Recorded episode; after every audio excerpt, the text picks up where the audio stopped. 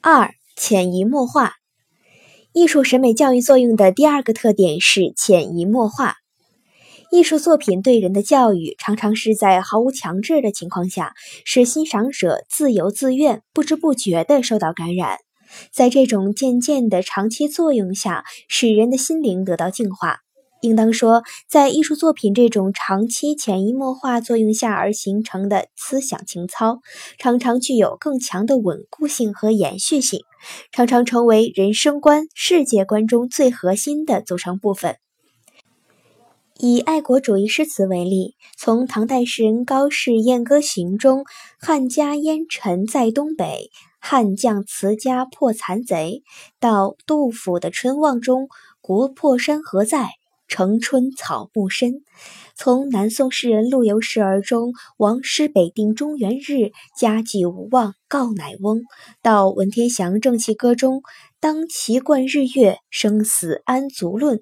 这许许多多感情迸发的诗篇，无不凝聚着强烈的爱国主义精神。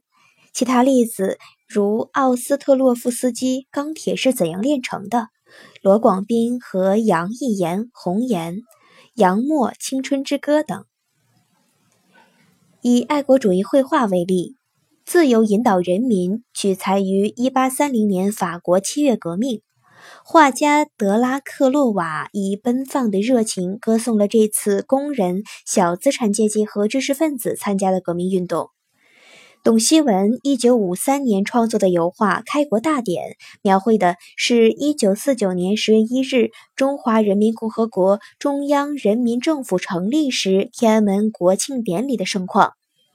徐悲鸿《田横五百事》所描绘的是农民起义领袖田横在刘邦称帝后，将到洛阳招安，他手下忠心的五百名战士为他送行的情景。徐悲鸿借历史画来激励广大人民抗击日寇。以爱国主义音乐为例，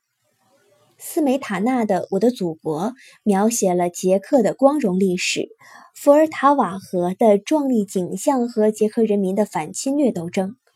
此外，波兰的肖邦、中国的冼星海也有许多爱国主义音乐作品。